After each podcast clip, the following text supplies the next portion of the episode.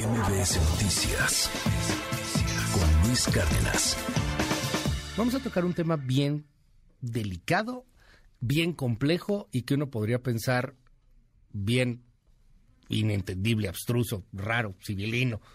Hoy está con nosotros muy temprano, por cierto, Jorge Andrés Castañeda. Querido Jorge, bienvenido, ¿cómo estás? Buenos días, Luis. Un gusto hoy madrugar contigo. No, oye, pues mira, presidente tiene las mañaneras, ¿por qué tú no aquí venir temprano, querido Jorge? Bienvenido, ¿eh? Muchas gracias por estar con nosotros. No, el gusto es todo mío, como siempre. Oye, ¿están bien preocupados los empresarios, el Consejo Coordinador Empresarial, de pronto, la Coparmex, eh, señalando que viene una reforma administrativa, y es cierto, ahí está en el Congreso de la República, y que eso va a terminar por afectar severamente distintos eh, aspectos de la eh, pues de la economía, de la inversión. ¿Qué ves?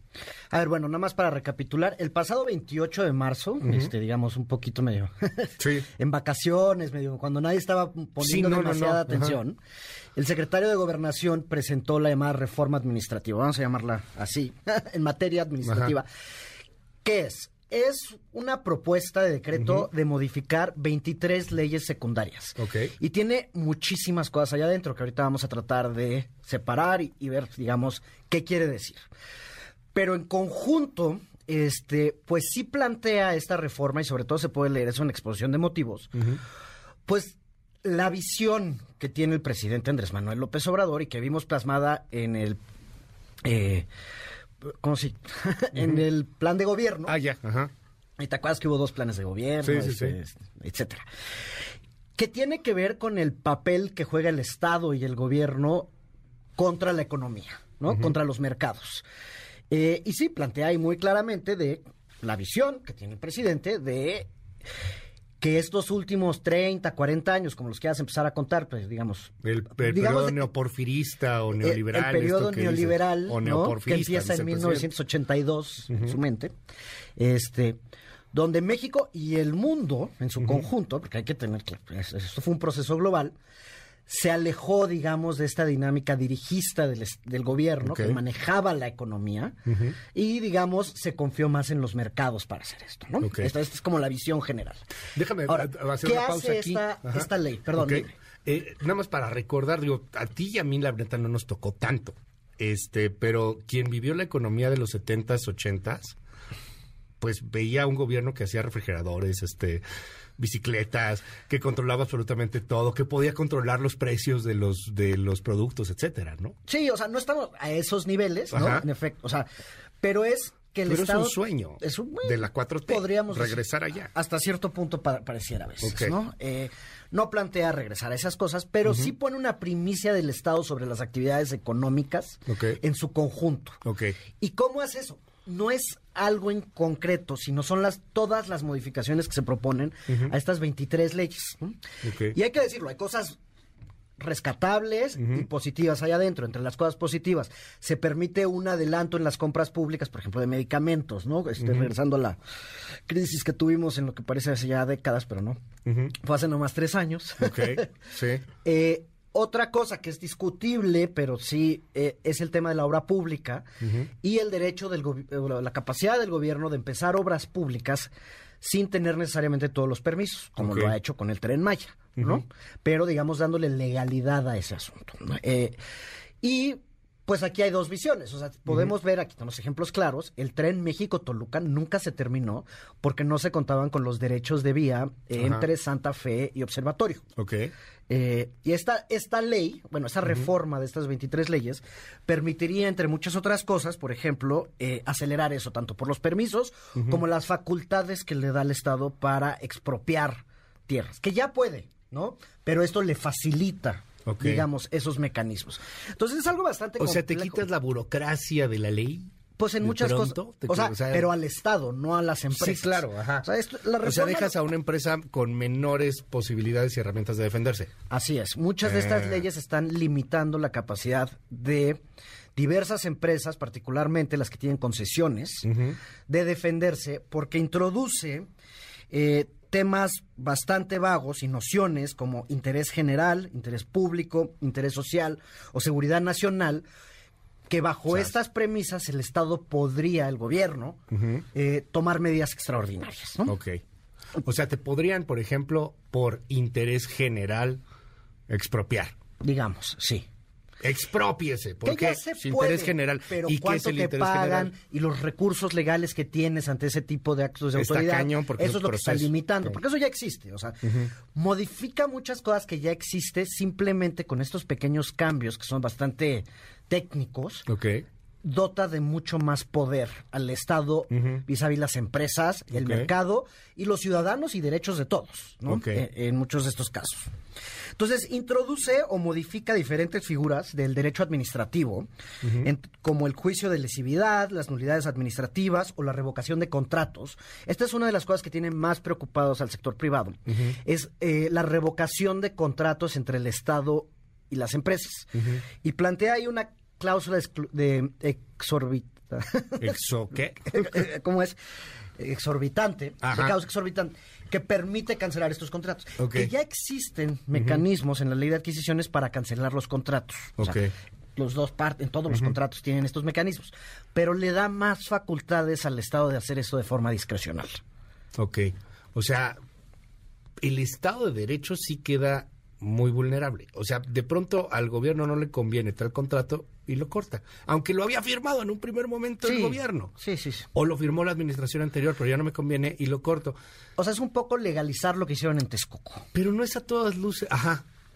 ¿No? es a todas luces inconstitucional? O sea, porque pues esto va a terminar en, la, corte. Pues es muy probable. A ver, si quieres, ahorita le entramos al tema político, ¿no? Un poco saliéndonos del fondo. Entonces, todas estas estos cambios, eh, si hay en todo tipo de reportes que han salido recientemente, pues sí minan la confianza en un momento donde estamos ante la oportunidad histórica que tuvimos platicado aquí varias veces del nearshoring, de que llegue toda esta inversión a México, esto sí cambia las reglas del juego por completo.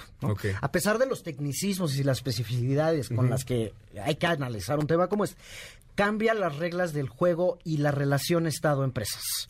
Y eso tiene muy nervioso a mucha gente y podría ser un obstáculo para la... Eh, para el éxito de la captura de toda esta oportunidad y de todas estas inversiones que están allá afuera. Ya lo estamos viendo, las cifras económicas de hoy este, sorprendieron a la alza. O sea, la economía no va tan mal. Podría estar mucho mejor. Y lo que viene es esta gran oportunidad que ya es ya está pasando, pero no se termina de materializar. Pero a ver, otro tema comenta, perdón. Perdón, hay que te, que te interrumpa. O sea, llega un cuate este de, Estados Unidos o, de donde tú quieras, de Francia, etcétera, para querer invertir en México con este tema, pues está bien complicado, ¿no? O sea, el, el, asunto sí te baja muy cañón. Pues lo hace más la confianza. Te baja, mina mucho la confianza en. O sea, me va a cambiar el contrato al rato por la incertidumbre que crea, porque él dota al Estado y al gobierno, a la Administración Pública Federal en particular, de atribuciones que no tenía y crea la, la incertidumbre de que podría actuar de forma arbitraria, digamos, ¿no? Eh, porque deja estos temas muy ambiguos que te decía de el, interés público, la seguridad nacional, y dota con esto el Estado puede actuar de forma discrecional en concesiones, en asignaciones, en contratos, etcétera, en cancelar obras y la indemnización que tiene que pagar. Hay muchas dudas sobre si esto viola el TEMEC. Eh, hay un artículo de Luis de la Calle en, el Universal muy largo, muy bueno, donde eh, plantea, digamos, todas, eh, digamos, de forma más legal todos estos problemas. Pero uno de los últimos temas, y que mencionan varios de los analistas afuera, es la posible contradicción de esto con el Tratado de Libre Comercio con América del Norte y Canadá. A ver, vamos al tema, por ejemplo, legal, sí se ve complicado. O sea, lo, van a pasar porque son leyes secundarias. Son lo pueden pasar como mantequilla en el Congreso. Pues no tanto. Este, ahorita fue turnado a dos comisiones. La de gobernación, que presidía Lito. Ok y la de Transparencia y Anticorrupción que preside, eh, me parece, el, PAN, creo que es el diputado Romero Hicks. Tiene que pasar ambas comisiones, tiene que haber un dictamen y de ahí ya se va al Pleno. De ahí tiene que ir al Senado. Eh, parte de la incertidumbre que causa esto, porque, digamos, si se quisieran hacer todos estos cambios, y algunos son positivos, repito, por lo individual, no en conjunto, pues sería parte de una gran negociación política, se hubiera planteado al principio de las sesiones. no en 15 días. Bueno, la reforma electoral la hicieron en bueno, dos horas. Dos horas, ya leyeron los diputados. o sea, algo así puede pasar. pero esto lo tendrían que haber negociado, digamos, con el Consejo Mexicano de Negocios, con la CCE, con la Coparmex, con todos estos órganos empresariales que no fueron consultados aparentemente para esta reforma. Ok. Entonces, estas comisiones tienen que hacer un dictamen y luego ya va al Pleno. Eh, hay que recordar, acaba la sesión el 30 de abril. Entonces, es muy poco probable que pase en este periodo ordinario de sesiones veo difícil que llamen a un extraordinario para esto y entonces ya nos vamos a septiembre y en la segunda, digamos, en la sesión de septiembre a diciembre es, 2024, o sea, ya, estamos en elecciones. Está el informe, luego está el presupuesto, hay un montón de cuatro. hay un montón de cosas atoradas.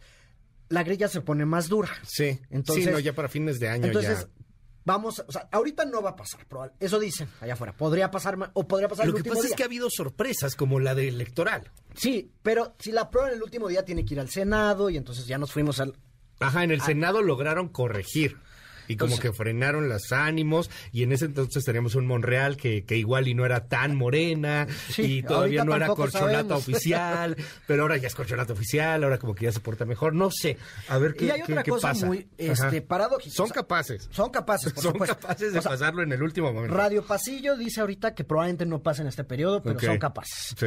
Ahora, esto pasa en el contexto de una relación con Estados Unidos pues cada vez más problemática, ¿no? Y, los que van a estar enojados con esto son los gringos, ¿eh? No, hay que engañarse. Eh, está todo el rollo del fentanilo que vimos la semana pasada. Eh, el presidente enojado porque está la DEA operando en México. Pues Ayer que en Salazar tiene que ir una hora y media al Palacio Nacional. hicieron el no salió con buena cara. Le hicieron el feo a la delegación mexicana la semana pasada. No, o sea, no fue ningún funcionario de alto nivel. Había hasta sillas vacías. Un rato después el Departamento de Justicia anuncia lo de los chapitos. O sea, esa parte está complicada. Tenemos el tema energético, que también está complicado. Tenemos eh, el tema de el glifosato y todo el tema agrícola. Entonces, por todos, y está el tema migratorio, ¿no? Este, que aquí donde tenemos más. A ver, pero, políticamente el Maciosare jala. Ah, no, el Maciosare jala, pero aquí están en juego otras cosas. O sea, esto no es, esta reforma es muy, por lo compleja que es y lo extremadamente ambiciosa, sí. y extremadamente ambiciosa, no es, digamos, para el consumo de las bases obradoristas, porque es algo complejo, difícil de explicar. Es más, el presidente hasta ahora no ha dicho es mía. Ah, vamos a ver si ahorita en la mañanera dice es mía, ¿no? Bueno, hay muchos temas que están ahí todavía pendientes en la mañanera. Hoy seguramente hablará de varios, pero, pero digamos, este, es un tema todavía no lo ha tocado. ¿no? No es, o sea, no es como expropiamos Iberdrola, que no es cierto, pero bueno. Este, sí, sí la, nacionalizamos. nacionalizamos a Iberdrola, entonces eso es muy fácil de, comunicar. Sí, claro. Esta es un o sea, es una, ahora sí que este sí es un conflicto con el sector privado. No, pues le dimos más fuerza al Estado para que los privados no sigan, sacándonos y saqueando eh. la nación y el tesoro. Pero discursos hay, Jorge. No, discursos hay, pero esto es más difícil de comunicar y sí le crea problemas reales políticos con poderes fácticos. Ok. ¿No? Si, si ya están dispuestos a quemar las naves para irse contra esto, o esto es una amenaza para que vean qué pasa, eso es lo que vamos a ver en las próximas semanas o en los próximos meses, porque a pesar de, digamos, todos estos tecnicismos que tiene esta reforma, sí cambia, digamos, de forma, la, sí cambia la forma en la que está planteado durante las últimas décadas la forma como se relaciona el Estado con el sector privado. Sí, es un parteaguas y pasará tal cual como está. Es un parteaguas. Sí, es y, un cambio y, los efectos no se verían en el cortísimo plazo. Sí sería un tema de años a la que viéramos cómo sería esta nueva relación. Ojo, hay muchos abusos por parte del sector privado y hay cosas que se tienen que corregir y hay cosas eh, positivas de esta reforma. Lo que es cuestionar es el conjunto de cambios que se plantean el momento en el que se plantea y lo que vemos en la exposición de motivos. ¿Cuál es la motivación de hacer esto? Me quedé con algo que acabas de decir. Si están dispuestos a quemar naves. Pues pues, pues ya hemos visto sí, sí, sí, que son muy capaces de, varias cosas. Pero sí nos lleva a este mundo del Estado todopoderoso, digamos, con el que tú y yo no crecimos, obviamente. Sí, claro. este, aunque ya no estamos tan jóvenes. No, tampoco, pero que no, o sea, no puedes recordar a alguien que tenga menos de 40, pues no, no, vivió esto. Sí, Entonces, o sea, 70, este, 60, pues era otro tipo de, sistema. Hay una parte, economía. repito, positivo, que el Estado sí pueda llevar a cabo estos grandes programas de obra pública, que no sean, digamos, bloqueados con todos estos recursos legales que pueden llegar a tener este que existen allá afuera y todo, digamos, este tramado legal extremadamente complejo. Pero el conjunto, a mi parecer, sí manda una muy mala señal hacia el exterior de, a ver. pues, si queremos o no que venga toda esta inversión, ¿no? Eh, mira, están mandando por aquí algunos mensajes en torno al tema. Y nos dice aquí una persona, todos los gobiernos del mundo tienen políticas de seguridad en sus contratos. ¿A poco Francia o Estados Unidos no tienen este tipo de prácticas? Es que nos, bueno, somos muy acachones. No, o sea, esas ya existen, esas cláusulas. Lo que pasa es que las redefine esta reforma y las deja de forma ambigua que pudieran ser interpretadas de forma discrecional. No, esas, no esta ley administrativa de la que hablas, esas 23 leyes, expliquen más con ejemplos para que cualquier persona lo entienda. Bueno, creo que se ha sido muy, muy claro hasta el, hasta el momento, pero sí, llega a ser muy, muy complicado de pronto alguno de estos asuntos. Qué buen análisis hace Jorge, de lo cual no nos habíamos percatado. Como bien dices, andábamos de vacaciones.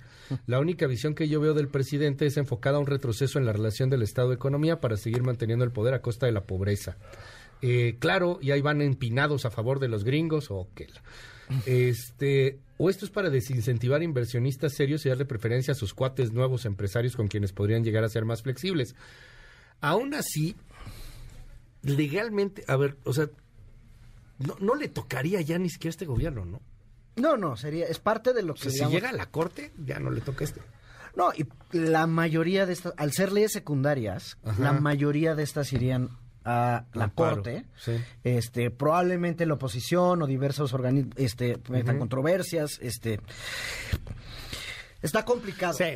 Y, no queda claro que existe un acuerdo al interior del gobierno tampoco para, este, Sí, porque el presidente, como bien dices, no, ha dicho es mía y no, ha dado línea. quién es el papá de esta reforma, digamos, ¿no? la presentó Adán Augusto. La presentó Adán Augusto. O sea, si esta fuera una reforma que hubiera presentado un grupo un grupo al interior de Morena, un senador, diríamos, mira, esta es de esas cosas que salen a cada rato, ya nos la aprendimos el truco con la 4T.